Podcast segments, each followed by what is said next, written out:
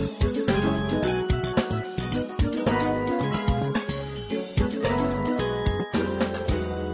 ンパブリックスタジオ presents、Find the Question。はい。皆さん、こんにちは。ファインドザクエスチョン。今回の MC は、楽しにやんのバンカツこと、入江真知子と、そして、エンパブリックスタジオメンバーのさけこです。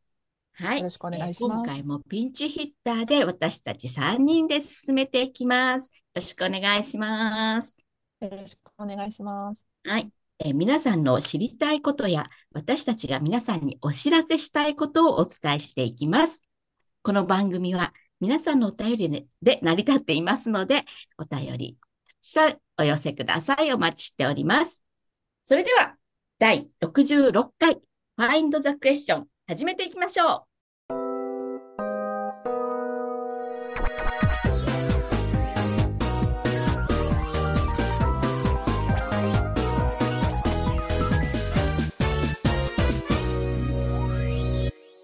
えまずは皆さんがとっても気になっている MC の瀬沼のぞみさん、のんちゃんからのお手紙です。皆さん、こんにちは。瀬沼のぞみです。最初のラジオを聞きました。とっても素敵なお話で、私も編集しながら楽しく学び深かったです。みんな7月1日の手帳に能登半島地震から半年って書き込んでくれたかな現地には今全国各地からさまざまな専門家の方が入りさまざまなサポートもしていますがそうした外部からの専門家と地域の皆さんをつなぐ役割がとっても大切でしかもそこに情報が集中してしまうので今も全速力で走っている方々も多いと思います。これからのまちづくりは長い道のりなのでそれを支える地元の皆さんをバックアップする取り組みをみそぎ川の森山奈美さんたちが中心になってクラウドファンディングが立ち上がっています。1ヶ月2ヶ月と経つとつい忘れてしまうのですが今なら現地のものを買ったりしながらいつかまた能登に行こうと思っていただけると嬉しいです。というのんちゃんからのお便りでした。ありがとうございましたした気で頑張ってるみたいですね。うんうんそういえばね、この間、あの、前回お米が届いたっていう話をしたんですけども、えータイプだね、どうでした？ね、あのめっちゃ美味しいです。むっちゃ美味しい。ほんと美味しい。これ、あの、ネーミングがね、こりゃそうそううまいじゃん？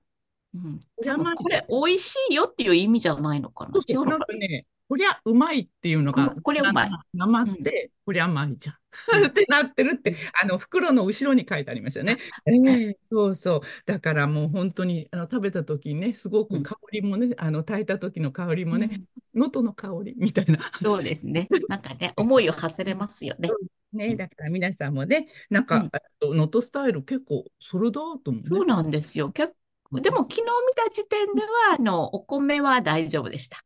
あはいそうそう、米大丈夫って言ってましたね。うんうんはい、のんちゃん頑張ってほしいです頑張っ。てください。ね、寒いいからね、あの、風邪ひかないように気をつけてくださいね。はい。はい。はい。それではでは、、えーもう一通ですね、えーお便りが来ていますので、ご紹介したいと思います。えー、常成さんからいただきました。マンさん、入江さん、MC お疲れ様です。相変わらずお二人の掛け合いは面白いです。思わず笑みがこぼれます。拝聴しながら狭間に陥ったのでお手紙にいたします。日頃からのつながり、内容はとても大切な内容で、うんうんとなるところなんですが、日頃？地域においての日頃とは？つながり？この場合のつながりとは？言葉的、思考的にとても大切な表現なことは理解していますが、狭間に陥ったのでお手紙させていただきました。っていうね、つれなりさんからのお手紙。えー実は、つねなりさん、今日、あの、聞いていただいております。はい、えー特別特別ゲストっていうかね、はい、えー来ていただきました。えー、つねさん、お呼びします。はーい、ありがとうございます。はい。えー聞いててね、あの、笑ってます。お笑い。これかえーと思って。はい。うん、そうです。これ、これでしたよ。思い出しましたか？はいはい。でね、その、まあ、日頃っていうのはどんなことかなとか、つながりっていうどんなことかなっていうふうなことだったんですけど、まあ、これね、もう、うんつねさんにもう直接聞いちゃおうみたいな感じでね、読んでしまいました。よ来ていただいて、はい。うん 常さん。ね、うんつながり方いろいろあると思うんですけど、うん私たちが考えたのはね、リアルとかオンラインとかね、地域とか仕事とかいっぱいあると思うんですけど、常ちゃん、あ、つ、つ、つ、常さんのあのお考えを ちょっとだけ、もうちょっと詳しく。はい。いや、つながりを考える前につながりで狭間なの。つながりで狭間。そうそうそうそう。つなあなた今言った話も全部つながりでしょ。うんうんつながりを表す言葉だったり、場所だったりって言うんだけど、じゃあ、うんつながりっていうそのものの狭間。言葉の。この時はそうそうそうそうそうう。ん言葉はすごくよくわかるし、理解できる。うん単語的には理解できるうんしうん、うんあ、こういうことするもん、することなんだよねっていうのもわかるんだけど、いや、そもそもつながりっていう狭間。え、わかるかな？難しい。私たちもつながってるえーっと、何で説明しようかな。えーっと、そうだな。母体にいるときはへその緒でつながってるから、つながりってそこであるじゃないですか。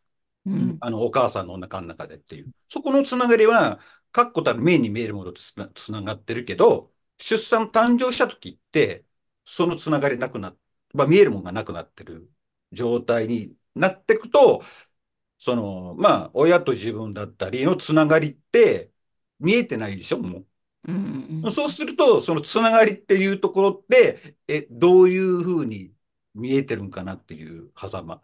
だから、今のこの、バンさんだったり、さきこさんだったり、入江さんとこう今話してるのもつながりなんですけど、これ見えないつながりじゃないですか。じゃあ、そもそもつながりってどういう意味になるんかなっていう狭間。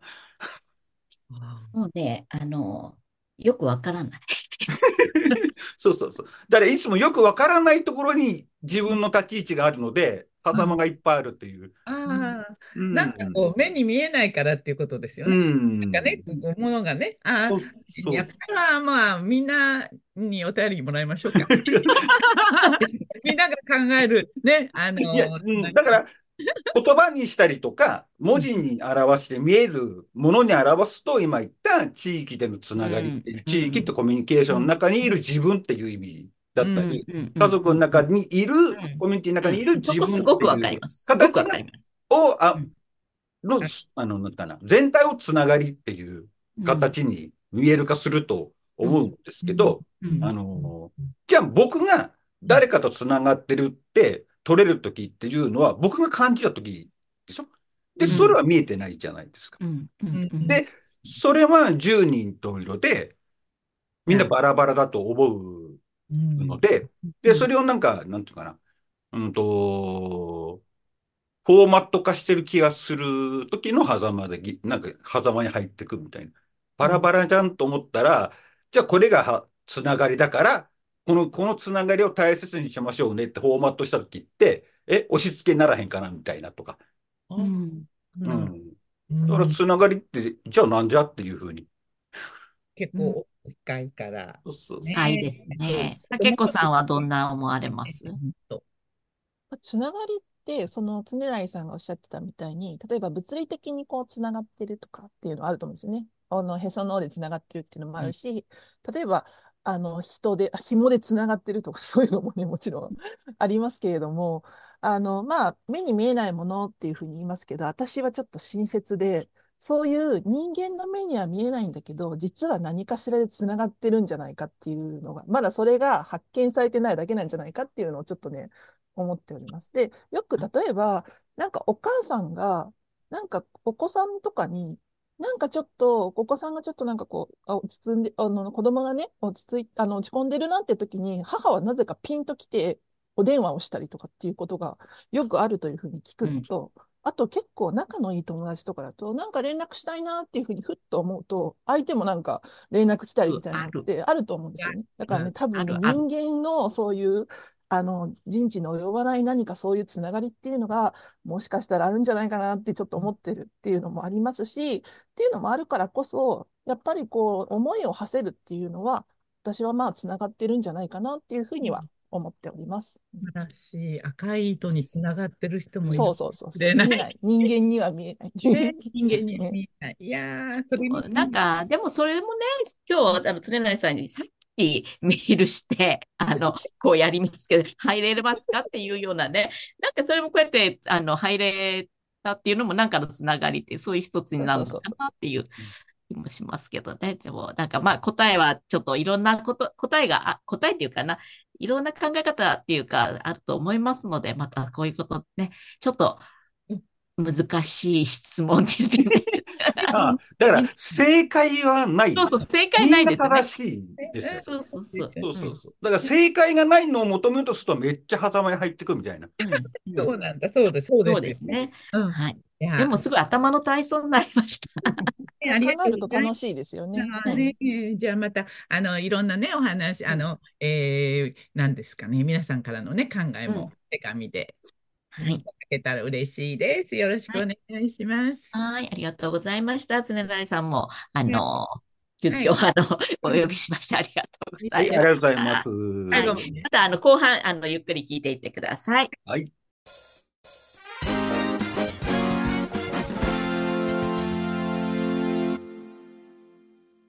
えー先ほどからね、もう、あの、ゲストさん、あの、お話してもらったんですけれども、えー今日はさけこさんをお迎えしております。えーでは、さけこさん、自己紹介をお願いいたします。はい。エンパブリックスタジオに参加しています、さきこです。えっと、ラジオはですね、かなりヘビーリスナーでしてうん、あの、お便りの方ですね、出させていただいて、読んでいただけるということもありまして、とても嬉しく思っています。で、今日もですね、ゲストに呼んでいただけてとても嬉しいです。そして、常成さんもご一緒でありがとうございます。で、私は普段は、えー会社員をしてるんですけれども、まあ、会社員をしながらでも、えっと、自分のね、時間を使って社会にコミットできるってことを実践していくのが自分のミッションかなというふうに思っています。ということもあって、あの、エンパブリックの、えっと、考え方とかにもすごい共感しているので、スタジオの方にも参加しています。今日はよろしくお願いします。はい、ありがとうございます。じゃあ、あの、さけこさんにね、えー質問を、はい。えー、3つぐらい、はいさせていただきたいと思います。はい。で、えっと、まあ、会社員もやりながら、いろいろなことを考えてらっしゃるとおっしゃってるんですけど、会社員だけでもね、結構大変だと思うんですけども、その、えっと、活動をいろいろね、あの、考えてらっしゃるっていうこと、その思いとか、その辺のところをもうちょっと詳しくお話ししていただけますか？はい。えっと、まず、なんか会社員としでも、あの、じゃなくて、例えば公務員とか、それこそあの NGO とか NPO でもいいじゃないかっていうようなご意見もあるかと思うんですけど、え私はあえて、えっと、まあ、会社員っていうのを選んでやっています。で、本当はですね、やっぱりあの、なんだろう、どっちかというと、こう、人のためというか、どう、どうせ自分が働くんだったら、そういう課題があったらそれを解決したいし、誰か人を助けるっていうような仕事をつき、に就きたいなというふうに思ってて、で、昔はですね、その公務員とかですね、非営利の、えっとですね、えっと、仕事もしていってたんですけれども、でもちょっとなんか違ってるなっていうふうに感じていて、で、あの、何かなっていうふうに思うと、なんか営利視点が、あの、あった方が、よりなんかそういった活動が、あの、発展していくんじゃないかっていうふうに感じたんですね。ということがあって、まだ20代の後半ぐらいだったんですけれども、まあ、一回企業に行ってみるのがいいんじゃないかなっていうふうに思って、まあ、企業に入ってるっていうふうなことになっています。まあ、とはいえ、あの、今はね、あの、会社員で、えっと、まあ、営利目的のところで働いてますけれども、私のなんかコアになる部分っていうのは、やっぱりなんか社会のためになんかしたりとか、まあ、環境問題を解決したいっていうのが、まあ、子供の頃のね、あの、そういう夢だったりはしてたんですけれども、えっと、それをですね、今も、えっと、こう、やっているっていうことになります。で、やっぱり企業の人が、あの、そうです。何か、例えば私みたいにね、ちょっとずつ何かしようっていうふうに思って、ちょっとでいいので、何かアクションをすれば、それがすごい集まれば、結構世の中変わっていくんじゃないかなっていうふうに思いますし、そんな企業の人を増やしたいなっていうふうに思いますし、なんか、あ、この人でもできてるんだったら、自分でもできるな、みたいに思ってくれたら、すごい締めたもんだなっていうふうに思ってます。素晴らしいですね。いや、あの、環境問題ね、解決したいってお話もちょっとあったんですけども、はい。環境問題って、まあ、いろんな環境がありますよね。はい。聖子さんは何の環境問題えっしとですね、まあ、大学は、あのー林の学部で林学っていうところに、えっと、を専攻してたので、やっぱり森林環境とか、ええっと、そういう自然環境とかですね、そういったのにやっぱり興味があるっていうのはもちろんそうなんですけど、まあ、大学では他にも学科があって、例えば、えっと、生ゴミを分解するような実験とかして、微生物の実験してるのに、なんかちょっと違う学部だけど、お邪魔してやらせてもらったりっていうのはあるんですけど、私の環境問題っていうのは、あの、何かっていうと、ものすごい自己中心的な感じがなんですね。で、何かというとですね、あの、美味し、このままだと、美味しい日本酒が飲めなくなって、美味しいお魚が食べられなくなるっていうのが、絶対出てくると思ういうことなので、うん、あの、美味しい日本酒と魚、生魚がね、食べられる日本が続いてほしいと。あの、原料になるお米とか、きれいなお水とかですね。そういったものが、えっと、ちゃんとあるっていうような世の中が使っ、世界が続いてほしいっていうのがあるっていうことと、あとなんかこう、人の役に立ちたいとかっていうのも、これもすいません、ちょっとものすごい自分のエゴなんですけど、やっぱりそういうね、社会でなんか悲しい出来事が起こってる時って、ご飯を美味しく食べれないです。っていうのがありますので、より美味しくご飯を食べれて、自分もちゃんと、あの、何ですか？あの、こう、あの、悲しい人がいるんだなって思いながらじゃなくてように、あの、生きていきたいなっていうふうなのがあります。もちろんね、人の役に立ちたいっていうのはそれはありますけど、どっちかっていうと、誰かのためにっていうのももちろんありますけど、割と自分のためにだったりしております。うん、なんか、ね、ね、素敵素敵。素敵素敵。なんか、うん、えっ、ー、と、美味しい日本、日本酒お好きなんですね。そうです。美味しい日本酒とね、生魚ね、あの、美味しく食べられるっていうね、いや、それ、その言葉なんかピッときますね。と、あと、ね、大きくくくるよりも、なんか自分事としてね、私もその美味しく食べたいとかね、そこからね、こういろんなことが生まれてくるんでしょうかね。そうですね。あと、ちょっと、えっ、と、やっぱり会社員とかね、企業人でいると、なんか、やっぱり社会のために何かしたいんだったらみたいなこと言われちゃうんですけど、こういうふうにしてると、結構共感してくれる人も 割と多くて、うん、あの、やっぱり社会のために役に立ちたいって人はもうそういう仕事をしてたりするんですよね。だから、そうじゃない側で、なんかこう、そういう、あの、ことを、あの、こう、こういう考え方でもそういうふうなことをしてる人がいるんだっていうことをちょっと、あの、伝えられたらいいなっていうふうに思って、うん、いや、すごくあの、一人のアクションが、こう、それがね、こう、さざ波になるような感じになると思うので、やっぱ私もね、マッチさんも、その、美味しい日本酒、美味しいお米とか、あの、悲しい顔じゃなくて、嬉しい顔で食べたいよねっていうようなね、すごい共感するんで、なんか元気になりますよね、世の世の中がね。うんでもいいなと思いました。うん、すごいこれキャッチコピーになりますよね。なんか そうですか。あそう言っていただけると。心が軽いです。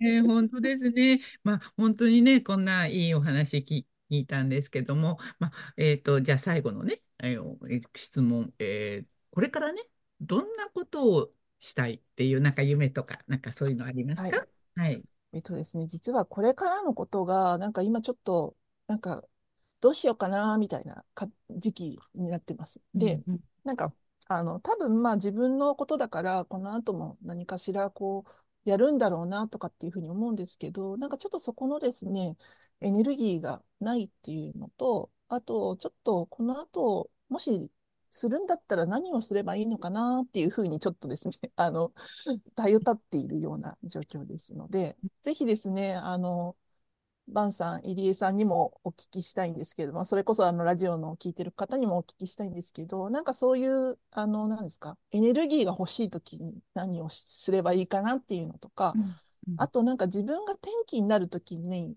なんかこういう、なんだろう、そういう、なんだろうメッ、メッセージというか、うん、あ、転機来た、来るかもしれないみたいな時に起こることってあると思うので、なんかそういうことがあったらですね、教えていただけたら嬉しいなと、あの質問されたのに質問で返してしまうという ことです。申し訳ないです。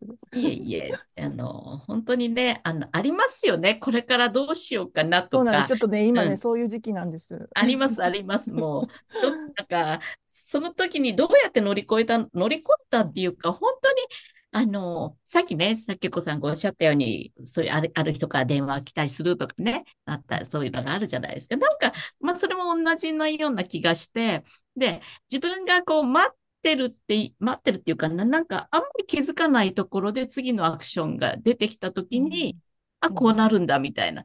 うん例えば私もなんかよく、あの、酒子さんと同じようなことをよく考えたりもするんですけれどそうなんね。あの、本当直近でさっきね、違う会議してた時に、あ、これか私がやることは、みたいなのが出てきたんですよね。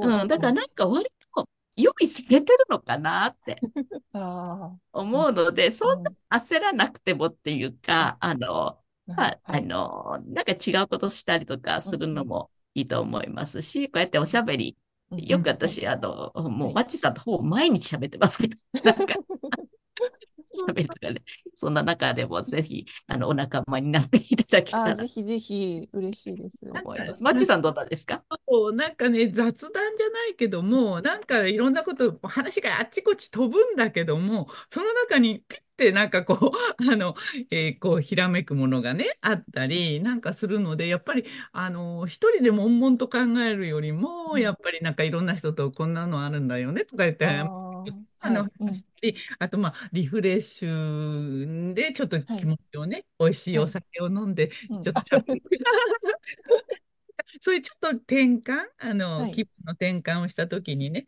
ふっと降りてくるときもあるんですよね。だから私は雑談大歓迎みたいな、うん、と思います。またね、皆さんともお話ししたい。ぜひぜひ、常なりさんも、あれでお話の中からね、はいきっと入ってくると思うので、ね、皆さんからのお手紙でもね、きっともしかしたらいい案が浮かぶかもしれないですね。はい、スタジオの皆さんともお話ししたいので、ぜひ、はい、そうですそういうお時ね間あったら嬉しいなと思ってます。うんうんなんか雑談の日みたいなのもあって、なんか本当その中で喋ってて新しいこと、じゃあ、じゃあ一緒にやろうかとかね、うんなんかそういうのが出てくる可能性ってすごくあると思うので、うんなんかそういうことやっていきたいですね。はい、はい。本当、いやありがとうございいます。はい。でうん、えーさっきね、あの、ちょっと時間があるのあれなんです。さっきこう、林業はい、を学んであったっていうのをはい、うん聞いたんですけど、はい。どんな、ぼどんな学びなんでしょう、林業。あ、あまあ、これはな、どう、えっと、まあ、日本というか、昔からね、あの、やっぱり木材を育てるっていうのが産業になったっていうのが、産業だ、今もそうですけど、産業なので、まあ、そういうので、あの、いいものを作っていくにはどうしたらいいかみたいな部分も、ね、あの、そういった研究をしてるっていうのももちろんあるんですけれども、どっちかっていうと、私のだ時は、結構砂漠緑化とか、えっと、そういうのもですね、やってましたし、まあ、例えば、あの、結構実は林、林業っていうかね、林学って、あの、いろんな分野があって、例えば金とかね、なので、椎茸の研究とか、あーキノコのはいはい研究っていうのもしてたりとかもありますし、うん、あの、あとやっぱり本当にそれこそあの、なんだろう、木の、例えば葉っぱの研究をしてるとか、樹木の種類の研究をしてるとか、山とかで、あの、土砂がどういうふうにこう流れるんだみたいなとか、地層がどうとか、そういうのとかも あるんですけれども、私は、あの、主にやっぱり森林と人との関係みたいなこととかを学んでいてっていうようなことでしたね。うんあの、これだけで、あの、一回何かの時間が取れるぐらい、あの、林や業、本当ですね林業とはというか、うん林学とはみたいなことをそうそうそう聞きたくなっちゃいますようんね。いや、のなんか、それ、すごく、あの、みんなが知らないことなので。で、あの、ほら、金、金、今、金はい活、金活じゃないけど、やっぱ金って流行ってるじゃないですか。はいはいはい。いろんなね、はいこう、はいだから、なんか、それ一つテーマでも、本当これまた一つ、あの、もう、なんか、いやそれがと、ね、うんね、私よりももう専門家の方々がいっぱいいらっしゃいますので、そういう方をね、うんぜひお呼びしてお話聞くっていうのも楽しそうですうんね。うんうんうんうん緑化っていうのをね、今、あうんの、こんなに温暖化になってね、うん。暑くなってきたら、やっぱりそこ、すごく、こう、みんなね、緑を増やしたら、こう、良くなるんじゃないかとかね、いろんな、それこそ環境問題のね、中はで、い。一つ取り上げられてると思うので、いや、はい。なんか一つ、いい、いい、あの、あれをいただいたって感じ。がしそうですか、それなら嬉しいです。うん。ね、ありがとうございます。なんか、やっぱりね、喋らないとわからないですよね。その、さけこさんが、そうね、今日初めてそういうことを学んでこられたっていうのもね。割となんかそれをもう皆さん知ってるつもりでなんかいたので、あ、そうなんだなって思いました。うんうんうん。はい。うんちょこちょこ、あの、はいろいろ出してください。そうですね。はい。私も発信していかなきゃいけないんだなってうん思いました。ですよね。輪郭って言うんですね。そうです。あ、まあ、そうですね。はい。ねいやいやいや、今なんかねあの。学部の名前が変わったりとかししてますけれども、はい。うんですあの、ね。基本的に言うと輪郭っていうことになりますね。いや、お勉強になりました。ありがとうございました。えーうん今日のキーワード、マッチさん。え、今日のキーワード、えー今日のい、えっと、美味しい日本酒と 生魚が食べられる日本はいの塩 ですか？はい、そうです。ねす。はい、えー今ね、あの、大変なあの石川県の方でもね、美味しいお酒と、そうです。えー魚がありますのでね、私たちはそれを食べて、えー飲んで応援していきたいと思っております。はい。はいいろんなね、あの、あの、皆さんからのお便りをね、これからもお待ちしておりますので、ぜひよろしくお願いいたします。だね、あの石川、なんかテレビでね、あの美味しいお酒もね、今、あの、えー出荷準備中っていうのも出てたので、ぜひぜひね、そういうもので、あの皆様応援していただきたいと思います。ね、酒子さん、本当にありがとう ございました。ありがとうございました。はいどうもありがとうございます。はい私も石川のお酒買います。そうですね、みんなで買いましょうあありりがとうごがとうございました。はい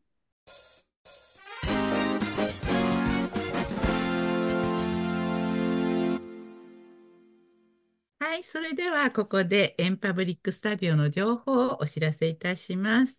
えっと、毎週木曜日17時に配信されているラジオエンパブリックの一期一歩。ひろいしさんとなつきさんが語っていますので、ぜひお聞きください。ファインダークエスチョンはいつも24時間365日お手紙を募集しております。えー楽しみにあの私たち、まあちょっとこれで最後ですかね。お手紙もね、あの大歓迎です。あの、えーぜひぜひ、あの、最後、よろしくお願いいたします。お手紙はエンパブリックスタジオの Slack か、えーラジオの概要欄のお便りフォームからどなたでもお送りいただけます。お待ちしていお待ちしています。ありがとうございました。いや、なんか今日はね、ゲストも来ていただいてね、えーちょっと締めの 感想と、どうでしょうね。さけこさん、いかがはいです。今日ですね、こう、やっぱりお二人はお話がうまいし、なんかこう、安心して喋れるっていうのがありますので、すごいなーって思いつつ、私もですね、今日実はあの仕事の合間にこの収録を に来ておりますので、あの、ちょっとですね、あの、ちょっと午前中でもちょっと疲れてたんですけれども、ここでちょっと癒しをいただきまして、とても嬉しいです。ありがとうございます。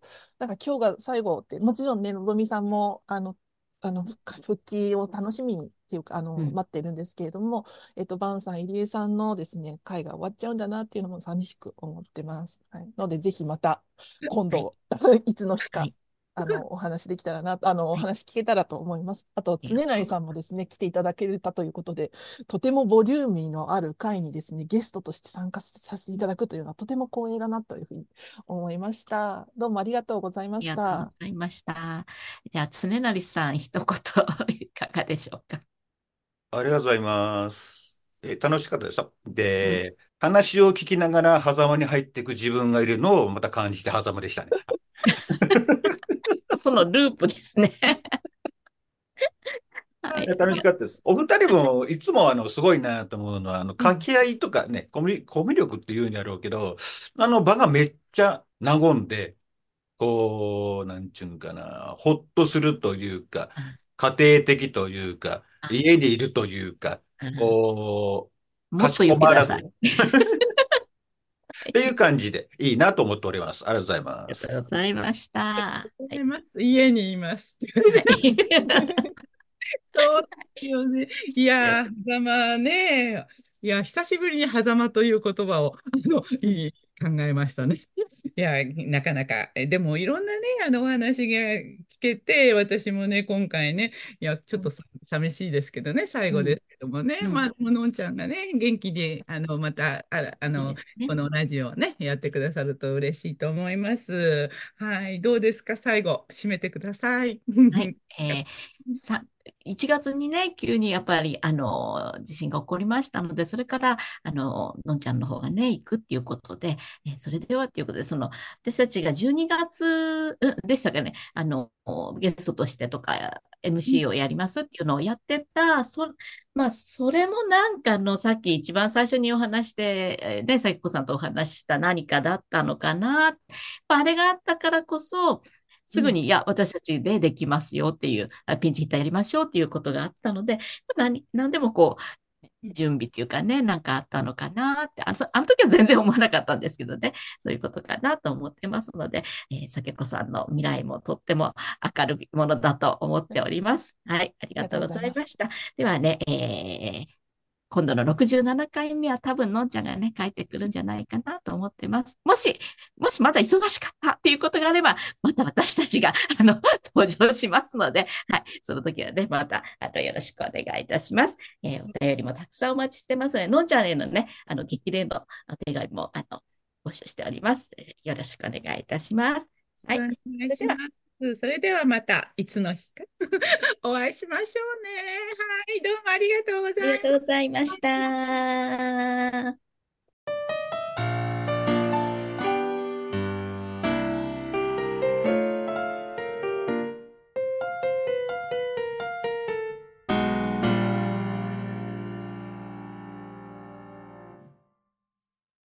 ありがとうございました。はい、ありがとうございました。いやいやいやいや、ねえ、なんかあの、このリアクションが見えないのが残念ですそうそうそう。そうですね。ねねさんの素敵なヘアスタイルも見えないのが。あ、そうだ、そうそうそうそうそう。あと、常成さんが私のあのつながりのと時とところとかなんか言ってるところでものすごい狭間に今言ってるんだろうなっていうのが 見えて。あのいや、あの話をほれ、第6巻とか、うん、あの、あの、なっちゅうの、三つ目の上とか、そんな感じの話の内容、まあ、スピチュ、スピアル系の話になっちゃうとか、仏教とかね、宗教とか、そっちの話系になっちゃうんだけど、でもそういうもんってあるよねっていうのは確かだとは思うところはあるので。そう、最近そういうので、やっぱりスピリチュアルなのでも、物理的になんか出てるんじゃないかっていう研究があって、この間ね、本が出てたんですよ、そう。量子力学とかね。そう。そうそう。そうそう。そうなんですよ。だから宇宙のそういう物質とかって、まあでもそうなるとね、またあのいろいろなね、あのスピリチュアルの、でもあのいろんなね、あのかお考えの方がいらっしゃるのでね、なかなかね。見える人がいるのかもね。見える、そう。いう見える人がいるのかもしれないしね。なんか、私も想像力がすごいから、なんかすぐに あの映像にしてしまうから、出てるような気がする。で例えば、あのね、今で言うね、その、なんですか、で電話の電波とか、そういうの、リモコンのね、そういう操作のやつとかも、目には見えないけど、ちゃんと出てるっていうのがね、ちゃんと科学的に証明されてたりもするんでね。うんそういえばね、あの、カーテン、カーテンですよね。酒子さんのところの、あの、そうそうそうそう、あの、自動で閉まる。デジタルカーテンみたいな。そうそうそうそう。ピシーピシーってそう。いやいや、いいですね、いいですね。いや、まあ、もうもうね、次々、なんかいろんなのが、話題が、あの、ね、出てきたので、また、第3弾、4弾、5弾 あったらいいですね。とか言って、ね、しましょう。はい。じゃあちょっとこれ、レコーディングを停止しますね。